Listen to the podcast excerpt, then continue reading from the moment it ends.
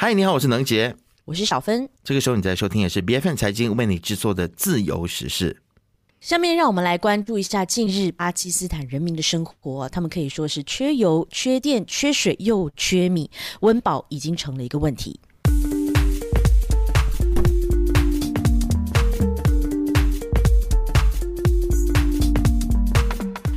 其实巴基斯坦的动荡不安呢，我们可以从它这个高昂的电费当中来观察到啊。那么这个高昂的电费账单呢，引发了巴基斯坦的全国范围之内的抗议活动。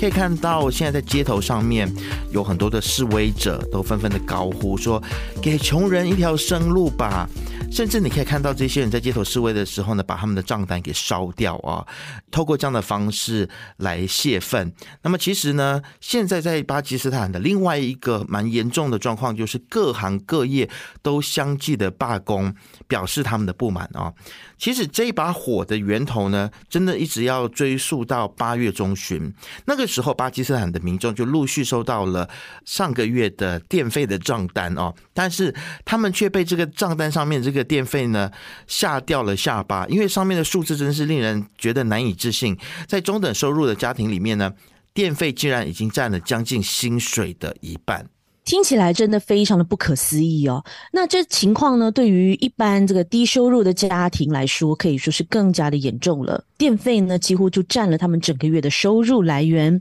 缴完了电费，他们的口袋已经完全空空如也，根本没有办法承担日常所需的，包括食物啊、孩子的教育费，还有其他的生活开支等等哦。那我们就有看到一位巴基斯坦人呢，他不得不卖了太太的金项链，来变现缴纳孩子上学。的费用。现在随着巴基斯坦的通货膨胀不断的加剧，电费已经上涨了将近一半，占一般收入的四到六成。如果要形象化的理解这个数字的话呢，可以把这个数字和其他国家的情况来进行对比。因为其他国家的家庭电费大概占了百分之一，但是巴基斯坦的电费就占了他们家庭收入的百分之四十，甚至超过百分之六十等等。可想而知，巴基斯坦的每一个家庭。现在承受的压力有多大？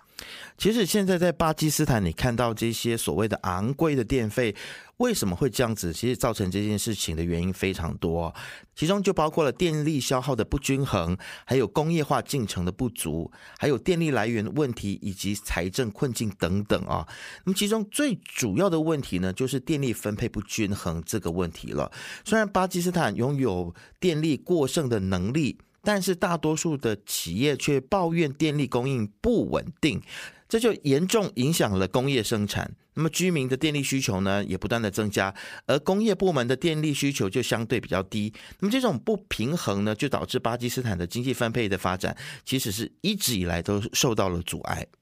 而且不仅于此哦，巴基斯坦。高度的仰赖进口石油、天然气，还有煤炭等等这些能源呢，都让他们的电力成本上升，通货膨胀加剧。但比较讽刺的就是呢，面对现在巴基斯坦的这个窘境哦，国际货币基金组织呢已经援助了三十亿美元，但是有一个附带条件，就是要改善国内的财政问题。但是我们看到呢，这个巴基斯坦政府哦，去反其道而行，甚至是取消了他们的电费补贴。那他们的开。看守政府总理卡卡尔就对记者解释说：“国民将不得不支付较高额的这个账单，因为没有第二个选择了。”他说：“当你提供补贴的时候啊，你就把你的财政义务。”转移到了未来，这不是解决问题，而是延迟解决问题。那就一位民众抱怨说：“政府就应该要减免电费呀，不合理的税收就应该要免除，精英阶层用电用油都不用钱，应该要收回这个特权。”那政府的举措也进一步加剧了民众的电费负担。政府的解释呢，显然也不能够说服民众，进而引发了更多的抗议活动。难怪在巴基斯坦，一般的老百姓他们要抗议啊，因为精英阶层他们用电用油居然是免费的，然后苦了这一些的平民老百姓啊，非常双标。那么我们就看到，在巴基斯坦境内呢，呃，由于这个抗议的活动不断的升级，所以呢，政府也不得不出来。回应这一连串的问题啊，然后也宣布了一些短期还有中期的措施，以减轻电费负担。计划中包括在十月份使用不超过三百单位电的这个消费者将会获得三千卢比的减免。此外呢，电费介于六万卢比到七万卢比之间的这个消费者呢，将会通过减免获得高额的补助啊，减免金额最高可以达到一万三千卢比。那么消息人士就表示说呢，政府还在不断的跟这个国际货币基金组织，也就是 IMF，就电费减免的问题呢，不断的在进行讨论当中。那他们是希望说能够努力平衡国内的财政稳定，还有解决电费的问题啊。但是其实 IMF 呢，对于巴基斯坦政府他们所提供的这一些的方案呢，是有很多的疑虑的，而且说你们要给我们看更多的数据啊。那所以呢，实施补贴还是需要更多的时间来进行充分准备，包括了要去说服 IMF，而且仅仅依赖这个 IMF 的援助。呢，其实根本就不能够解决巴基斯坦电费问题的一个根本哦，所以呢，他们需要更多的综合性的方案，包括啊，这个政府呢需要采取一系列的措施来改革电力分配，提高本地工业产量，降低工业用电成本。并增加工业化的进程。此外呢，政府还需要解决电力供应不稳的问题，降低他们的电线耗损啊，还有偷电的一些行为哦，来降低电费的成本。甚至呢，也可以通过采用这个水力发电啊，让巴基斯坦减少对进口能源的依赖。从而减少通货膨胀的压力，提高他们的经济稳定性。其实现在另外一个令人担忧的事情就是，巴基斯坦它不仅仅是面对着这个电费的危机，而且还面临着粮食还有燃料的严重威胁啊。这一切的一切呢，很像都跟现在正在发生的乌俄战争是密切相关的。那乌克兰其实它一直以来都是世界最大的小麦生产国之一。然而，因为这个战争还有政治不稳定的关系呢，使得这个乌克兰的小麦出口。受到了很严重的影响，而巴基斯坦也是乌克兰小麦主要进口国之一，所以乌克兰的小麦断供呢，对于巴基斯坦的这个粮食就构成了巨大的威胁。虽然说有这样的说法啦，就是因为战争的原因，让这个燃油的或者是国际油价的价格不断上涨哦，这也让巴基斯坦陷入了燃料危机。但是根据巴基斯坦财政部的说法呢，是说巴基斯坦生产的石油比例非常有限，是没有办法满足啊巴基斯坦的总体需求的，所以他们就需要进口大量的石油还有天然气。但随着全球局势的不稳定性，然后又随着这个燃料的价格一直飙升，